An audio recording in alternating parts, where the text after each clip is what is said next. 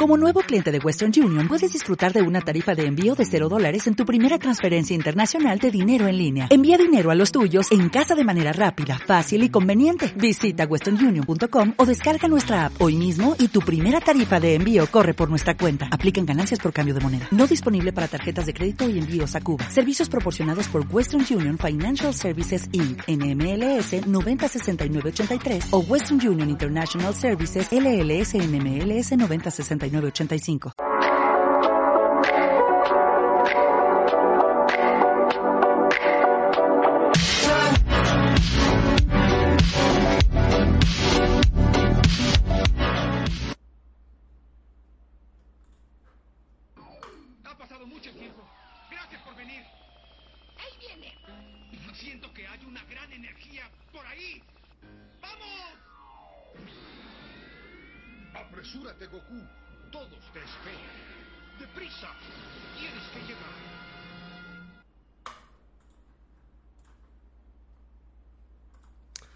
Ok, espero que eso se haya escuchado y si se escuchó, pues qué bien, porque era mi idea, era mi idea que se escuchara eso.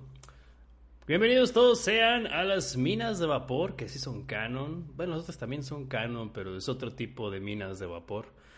Así es, para los que no sepan, hice un Estoy haciendo unas minas especiales donde invito colegas, invito buenos amigos para hablar sobre... Ahora que me fijo, porque hay dos, porque hay dos número 11 en ese equipo. Y la referencia. Sí, sí, sí, sí, claro. La, entiendo, la entiendo de lleno.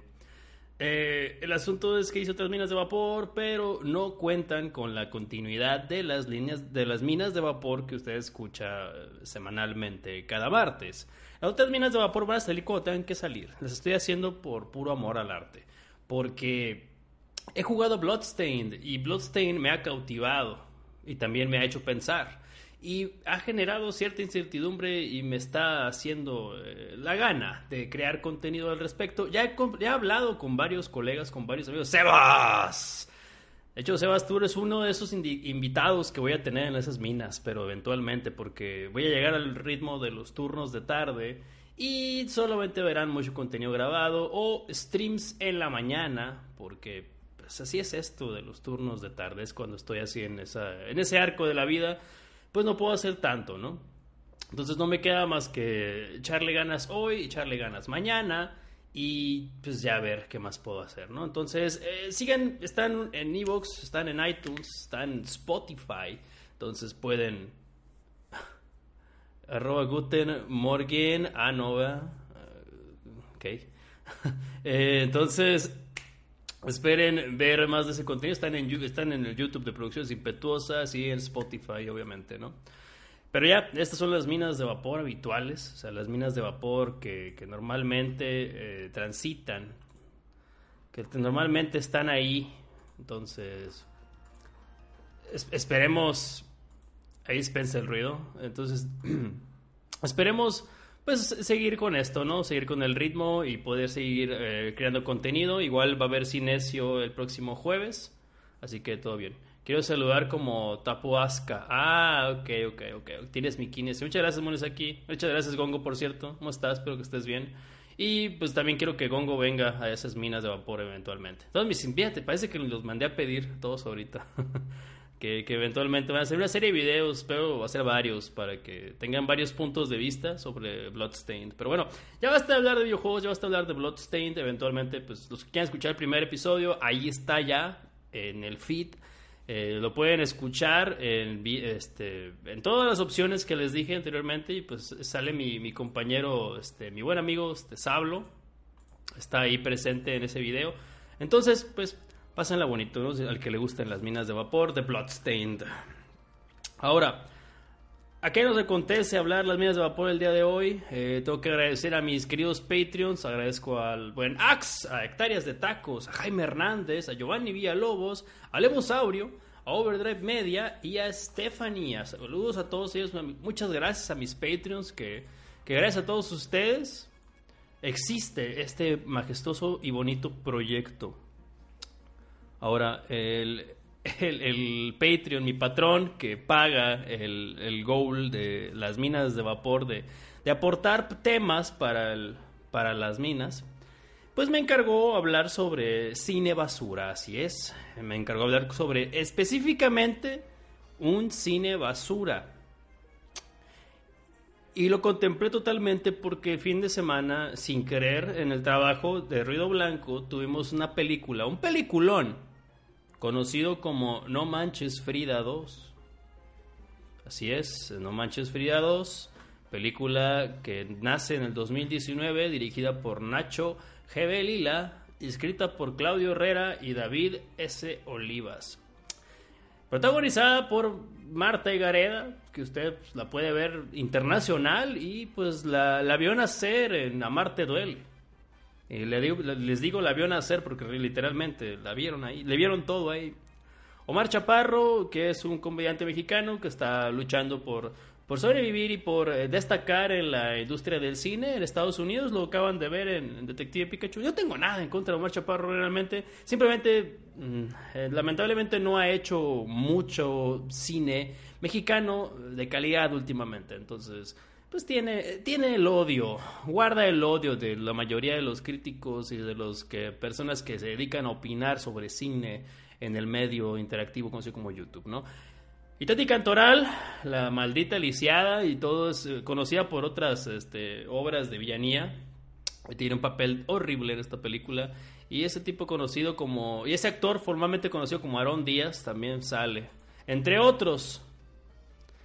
Eh, el Santo contra la Momia Azteca. El Santo contra la Momia Azteca es una gran película si te gusta el cine serie B.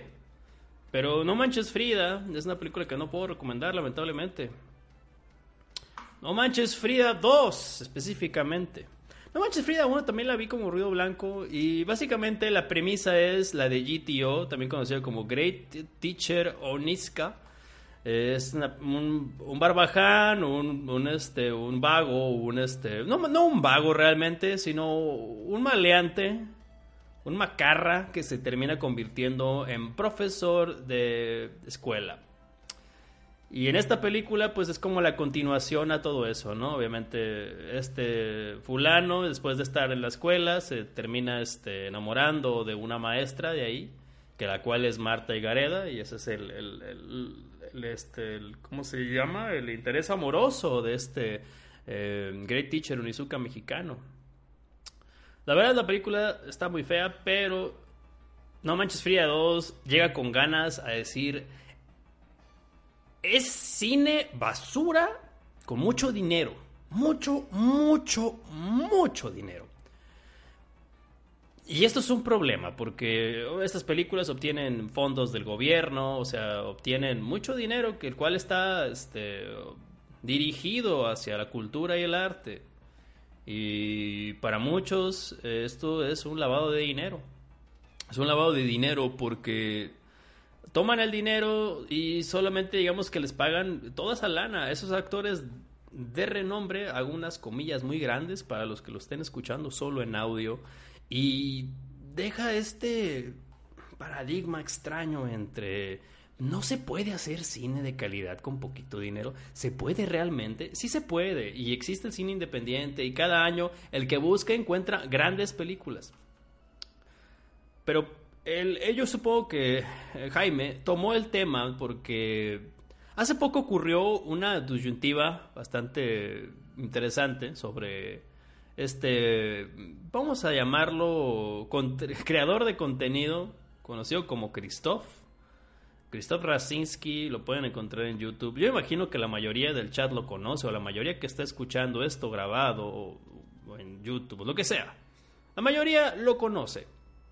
Él acaba de hacer una película conocida como eh, Loco Fin de Semana, la cual me hubiera gustado ver si hubiera tenido el tiempo y las fechas eh, en, su punto para poder ir a verla. Entonces, lamentablemente no pude asistir y apoyar con mi granito de arena al cine independiente porque este compa hizo la película con dinero que consiguió de alguien, o sea, tuvo un empresario ahí, no empresario, un, patrocinador, vamos a llamarlo así, tuvo un patrocinador, el cual que con dos millones de pesos hace una película, la cual él llama, pues podría ser una película mediocre y una película no muy para todos.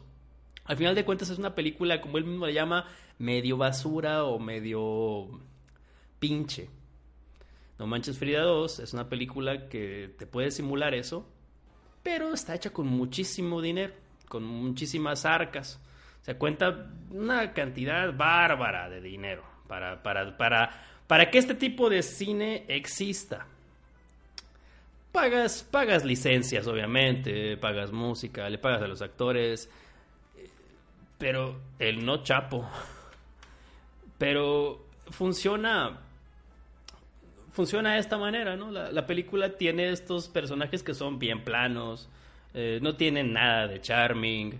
La, la, trama se contradice y parece un arco sacado de la manga solo para generar una película y hacer este vamos a decir como como le dicen los gringos, cheesy, como, como momentos ridículos, los cuales este, terminan siendo encantadores a final de cuentas, pero no lo son, nunca, nunca, jamás, jamás lo son, jamás lo son. Tal vez pueda haber alguno por ahí que diga, ah, ¿sabes qué? Está, está Marta, Bloquichi, bienvenido, está esta actriz, Marta Gareda, la voy a ver por ella. No, ni siquiera por ella vale la pena este, ver la película, siéndoles sinceros.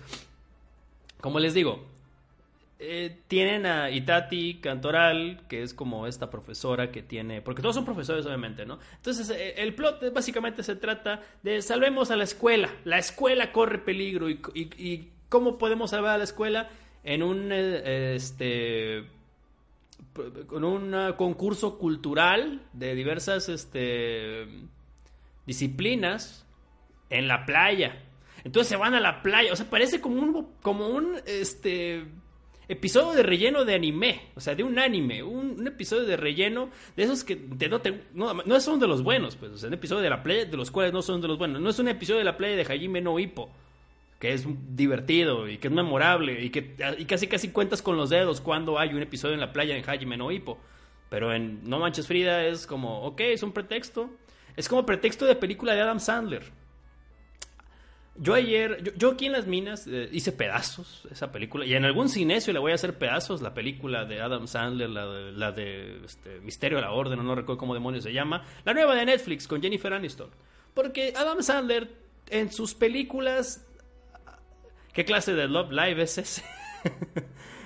Este, en, esa película, básicamente Adam Sandler se va de vacaciones a Europa, se va de vacaciones a, Australia, a África, a Sudáfrica, a donde sea, se va, se va a pasarla bien a toda madre, a otro lado. Y aquí básicamente se siente eso, pero en México. se van a, una, a la playa, un hotel muy bonito, de primer mundo. O sea, las tomas son horribles. Hagan de cuenta que las tomas son como de una novela de primer, con mucho dinero. O sea, una novela con mucho, mucho dinero y, no tiene secuencia, se siente torpe todo el tiempo. No es el episodio manejando con Goku y Piccolo. Exactamente, Munesaki, exactamente. No es un episodio que te haga sentir entretenimiento, un episodio que te haga reír, aunque sea. No es eso, es, es realmente molesto. Y es muy triste. Y regresando a lo de Christoph, él se queja, él siempre se queja de que esta basura, es este cine mediocre, eh, está hecho con muchísimo, muchísimo varo. Entonces, ¿por qué no le das menos dinero para hacer este tipo de, de producciones, no? ¿O por qué no hacen el esfuerzo o contratan a alguien que los apoye para hacer una película por lo menos entretenida, por lo menos divertida? Tenemos el ejemplo del señor Larrakis. El señor Larrakis hace Club de Cuervos, hizo Nosotros los Nobles. También podríamos hacer producciones mexicanas que son entretenidas, que son buenas. ¿Y por qué? Porque este tipo tiene, hizo comerciales, o sea, este tipo eh, picó piedra durante mucho, mucho tiempo. Y este sujeto logró hacer cine mexicano entretenido, con humor negro y con otras herramientas, las cuales son funcionales. Tal vez Club de Cuervos no es para todo el mundo, y yo respeto al que diga que no es para todo el mundo, realmente. Sin embargo, no es una mala serie, es una serie que yo hasta yo encontré entretenida y yo estoy bien pinche amargado. Tengo amigos, incluso, incluso si Gongo todavía sigue ahí en el chat. A Gongo le gustó Club de Cuervos. Gongo sí la terminó, yo no me falta, a me falta ver la última temporada todavía. Pero vi nosotros los nobles y la cual la encontré bastante entretenida también. O sea, hizo una buena mancuerna con los actores. es donde entra el trabajo del director. Mueves a la gente para que funcione. Les dices cómo llevar sus papeles, cómo pueden funcionar en este entorno. Ahora, ves, no manches Frida, y dices, chin, este dinero que pude haber pagado. O sea, imaginen que van con alguien al cine, o sea, que van con una chica al cine y esta les dice, mira, está No Manches Frida, ¿por qué no la vemos? ¿O por qué no rentamos No Manches Frida? A mí me fascinó Club de Cuervos, dice Gongo. Sí, sí, es que está bien ejecutada. En cambio, vemos, vemos el, el, portafolio de este señor, el señor Nacho Belila. Vamos, el, tiene, tiene Perdiendo el Norte, Villa, Villaciosa. Y este tipo, aparentemente, es español. De hecho, aquí podría decir que esto es cine terrible, latinoamericano en general. Es como este sujeto de Chile que, tiene, que, está con problemas ahí con el fisco y con problemas de acoso sexual y están por meterlo a prisión. Y acaba de hacer una película de cine mexicano donde sale Florinda Mesa y también dicen que es terrible, que es muy, muy terrible, pero no puedo hablar tan mal de ella porque no la he visto, no le he dado mi tiempo. Entonces, este señor se aventó no Manches Fría 2, el, año, este año salió básicamente, de 2019 dice aquí. Y también hizo No Manches Frida, la 1. Y parece que Perdiendo el Norte, desde el 2015, esa fue su primera película. Bueno, ni hablar, nada que hacer, nada que decir, nada que aportar hablando de estas películas. Entonces, eso me llevó a otra película que vi por pinche morboso. O sea, no sean como yo, no sean pinches morbosos. Mi novia tiene una, una de sus películas favoritas, es La novia de mi mejor amigo. Entonces, ella pues dijo, ¿sabes qué? El cine mexicano, el cine mexicano murió con Cantinflas y revive cada que del toro le da por revivir algún cadáver pues es que sí, el cine mexicano no está muerto realmente, o sea, sí hay buenas películas, pero son películas que realmente toman muchísimos años en sacar y son películas que muchas veces nadie conoce, o es cine demasiado experimental, como en aquella vez que salió Post Tenebrax Lux, que es una película, película muy experimental y no definitivamente para todos, pero ya causó estragos en, en, en varios este, festivales de cine, entonces hay, sus joyitas, pero realmente es muy complicado que estas películas ocurran. Aparte, tienen algún padrino con, mucho dinero, como en el caso de Cuarón, como el caso de Gael García. O sea, tienen ahí padrinos, pues es difícil que estas películas eh, salgan a la luz, ¿no? Feragma, bienvenido, llegaste al tiempo para las minas y para, para más rants.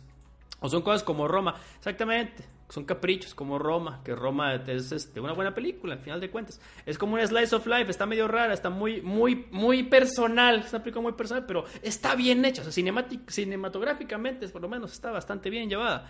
Del Toro no hace cine mexicano, ojo con eso, él es mexa, pero no es de cine mexicano. Yo creo que la única película de cine mexicano que ha hecho los últimos años, y los últimos años hablo de hace un chingo, fue Cronos.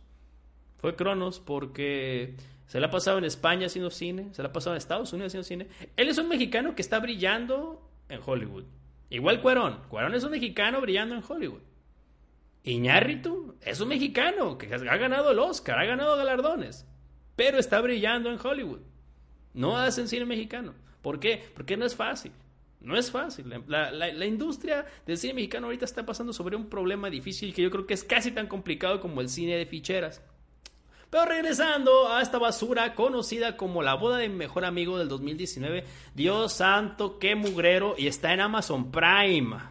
O sea, está ahí rápido. No duró nada en el cine y, entra a Amazon Prime.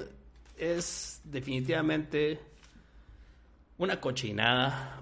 A mí me gustó mucho la película de Julia Roberts. O sea, es una película y fue su primera película, jajaja. Antes de eso hacía la telaraña. Y sí, la telaraña era una, pues era una, sí que una, de la televisión, pues era una, era una serie para la televisión de terror. Y tiene, tiene, de hecho, tiene un corto de matemáticas bastante, bastante interesante, eh, bastante. Chéquenlo, chéquenlo en YouTube. Está en YouTube. Álgebra creo que se llama. Está bastante interesante y está bien sencillo, bien, bien sencillo. Pero pero esa, de, ese, de ese terror extraño que, usa Guillermo del Toro, ese, terror locochón. la boda de mi mejor amigo para irnos rápido porque la tercera la tercera cosa de la que quiero hablar el día de hoy realmente vale la pena. quiero pensar que vale la pena y es algo que quiero compartir con ustedes porque es cierto, no es un descubrimiento, pero más que otra cosa es una serie que estoy viendo poco a poco, me invento un episodio por semana, dos episodios por semana y la estoy pasando muy bien. Pero con la boda de mejor amigo no la pasas bien. Tienes ejemplos de un remake Ok, ya les dije una, serie, una película original mexicana que es basura, como No Manches Frida. Y La Boda de Mejor Amigo es un remake, o sea, es un vulgar remake de esta película de Julia Roberts. Pero lo, lo más triste de todo esto, o sea, lo más mediocre de todo esto, es que ni siquiera respetan la obra original. No respetan. Eh, vi la versión metal de las canciones de Mary Poppins por, por desocupado. Sí, así pasa cuando uno está muy desocupado ni siquiera respeta la obra original. Es, es, como si solo te dijeran que se parece el argumento de la mejor amiga que siempre ha estado enamorado de cierto, pues de su, obviamente de su mejor amigo, pero mm, por razones no se hizo nada porque se funcionan mejor como amigos. Entonces llegan al típico acuerdo de al cumplir cierta edad, pues nos casamos, ¿no? Si no encontramos a nadie. Ella vive su vida feliz sabiendo que esa edad va a llegar eventualmente pero antes de eso, este tipo encuentra el amor y se va a casar. Eso es el argumento de la película, tanto de la original como de esta basura. Entonces, este bodrio, eh, por ejemplo, tenemos esta actriz, Ana Serradilla. Ana Serradilla es eh, Julia, que es, Julia Roberts, o sea, interpreta el personaje de Julia Roberts. Entonces, yo estaba viendo entrevistas de esta mujer y vi varios reviews. Y resulta que ella dice que ella no necesitó ver la película de Julia Roberts, que no importaba. Que ella, para ella el papel así estaba bien. O sea, ella iba a hacer su propia interpretación según la película.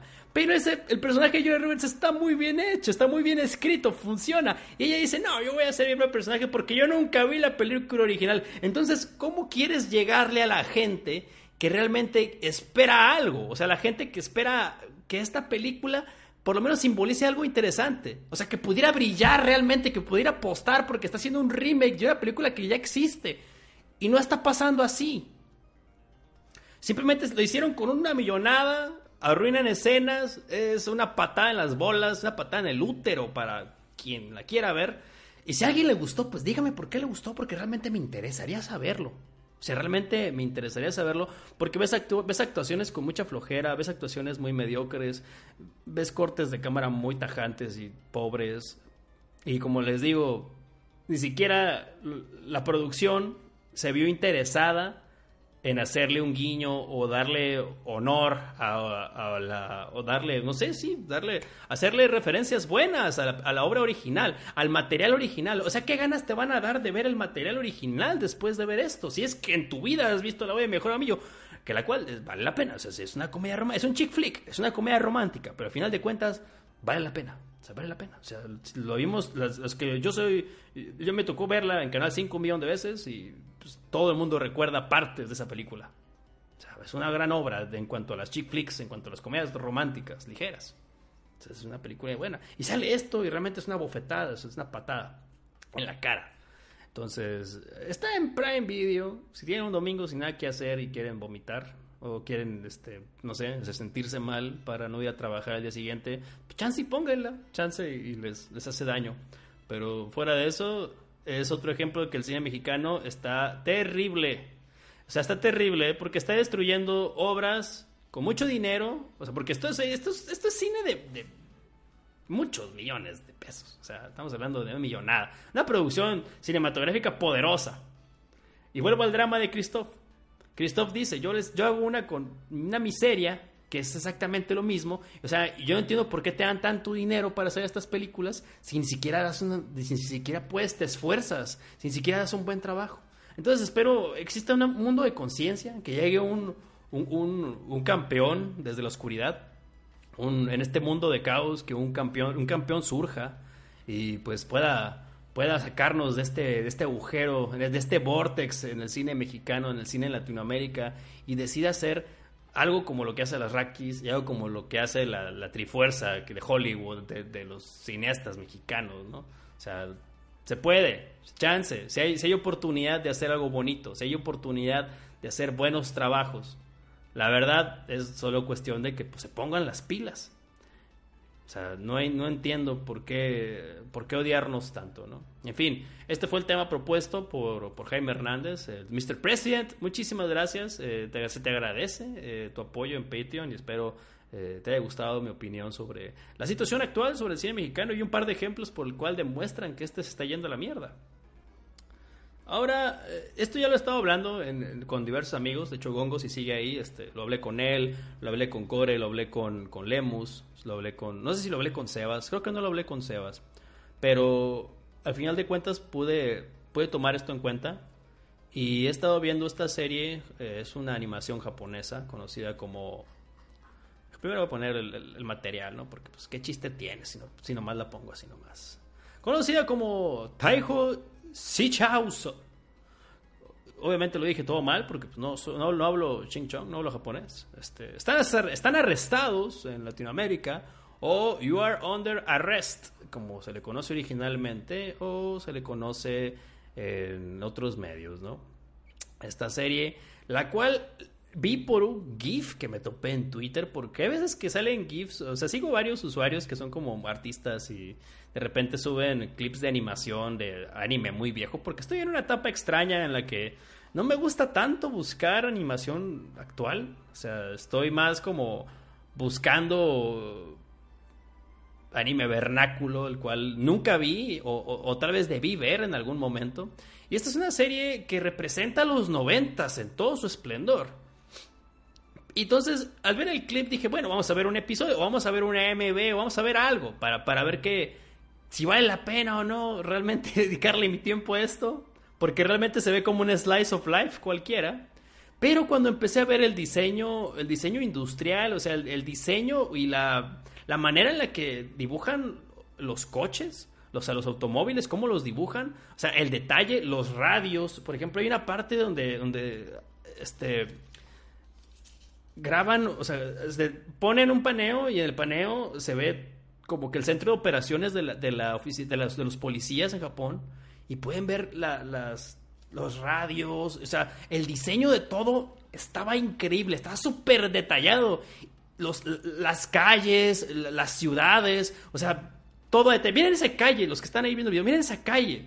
O sea, miren, miren qué tan detallada está. Miren cómo, cómo están tan detallados los, los motores, los automóviles todo en general. Entonces dije, bueno, va a valer la pena hincarle el diente a esto. Llevo como cuatro episodios y es un deleite visual esta cosa, porque realmente esto es algo que yo les puedo recomendar como ruido blanco o, o la puedo recomendar como verla un domingo o ver un episodio semanal de vez en cuando no tengas nada que hacer, porque es un deleite visual. O sea, realmente todo está muy bien estructurado, todo está en su lugar.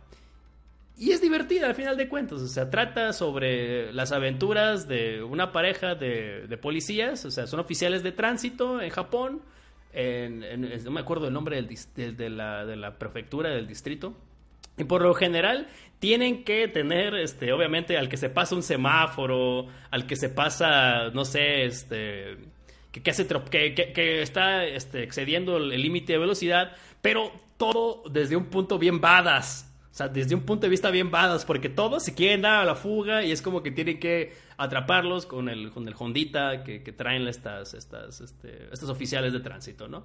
Entonces, por ejemplo, ahí pueden ver cómo se hacen acá en el clutch y todo eso. Fujishima haciendo los diseños de personaje. O sea, ahí, lo dice Gongo, como, como un buen apoyo, gracias Gongo.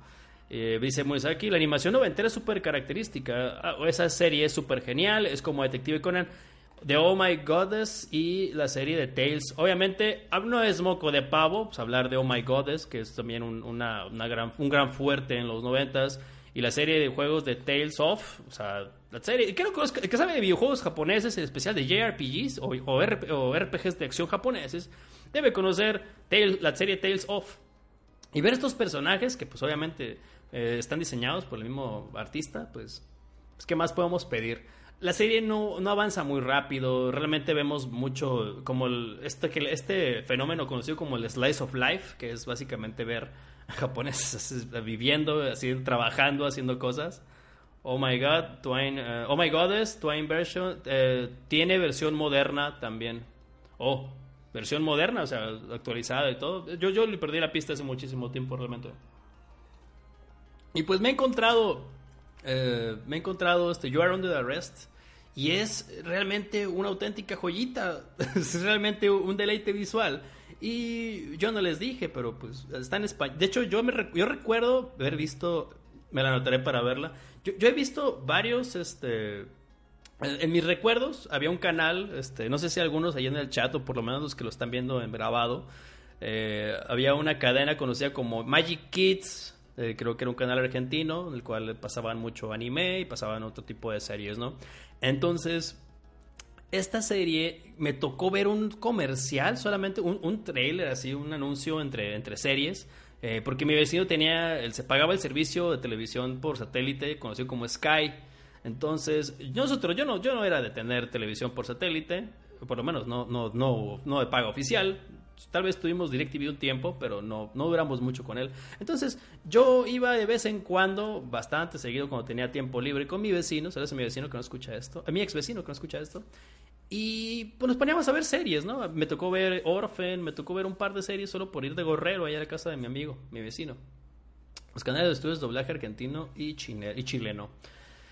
Y pues, como les digo, empecé a ver oh, clips y vi un clip de esta serie y la animación es, es muy fluida, es muy detallada y la verdad se siente como agua los episodios, son muy entretenidos, es, es, eh, es la esencia noventera. Slayers, Slayers yo, yo afortunadamente lo, vi en televisión abierta porque lo pasaban al principio en televisión abierta. Ya después eh, vi lo del Next y todo eso en Magic Kids igual, yendo ahí a ver este, la tele con mi vecino, como buen gorrero.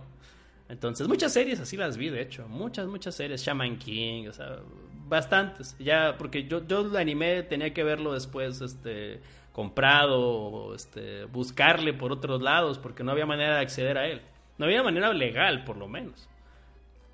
Entonces, esta, esta serie realmente me ha cautivado, y más por, como, por lo que les menciono, por, el deleite visual, por el diseño de personajes. Todo eso realmente el diseño eh, industrial, todo eso es, realmente una, una joyita para lo para, para una joyita ocular. Entonces, denle, denle una oportunidad. Son está larguita, la verdad yo pensé que iba a ser como esas series que, que están súper cortitas, pero según tengo entendido, la serie tiene 51 episodios, o sea, la animación, porque estamos hablando del anime, tiene 51 episodios, eh, está hecha por el estudio Dean y tiene cuatro OVAs tiene cuatro ovas, también conocidos como ovas. Entonces, se supone que son cuatro ovas y ya después este, salieron como más especiales. O sea, esto empezó a animarse según en octubre, en 5 de octubre del 96, según el Wikipedro, y eh, termina en el 97, en septiembre. Después hay un especial de televisión en el 99 y una película en el 99 que imagino que ya debieron ver, ya debe ser, debe ser, un salto visual, ¿no? Aunque probablemente ya es cuando empezaron a jugar los japoneses con el 3D, entonces probablemente, eh, no sé, tal vez ya que vea la película le hago un cinesio o vengo aquí a las minas de regreso y pues me retracto de todo lo que acabo de decir. Y aparentemente, pues después de eso, otro OVA de 23 minutos, y otro anime más actual que ocurrió en el 2007, en el 4 de octubre del 2007 al 27 de marzo del 2008. 24 episodios. Igual por estudio Dean, conocido como Full Throat o a toda marcha, supongo. Dicen, antes sí duraban los anime, ahora la mayoría son de 13 o 12 capítulos. De hecho, ese fenómeno de que sean de tanto tiempo, eh, creo que tiene una razón de ser porque luego se quedan sin dinero los estudios o luego terminan batallando por otras cuestiones. Entonces prefiero que si me van a dar una serie de tres episodios, sea una serie súper bien hecha. O sea, prefiero la calidad a la cantidad. Tres episodios para mí es súper bien, es una, es una cantidad digna para una buena serie. Máximo 26, 36, pero bien hecha, pues, bien hecha. No una serie de 100 episodios con arcos de relleno que a mí no me interesan o que realmente no le hagan honor a, las, a la obra original. Entonces, este tipo de cuestiones, pues, son algo que se tiene que tomar en cuenta, ¿no? Para la actualidad.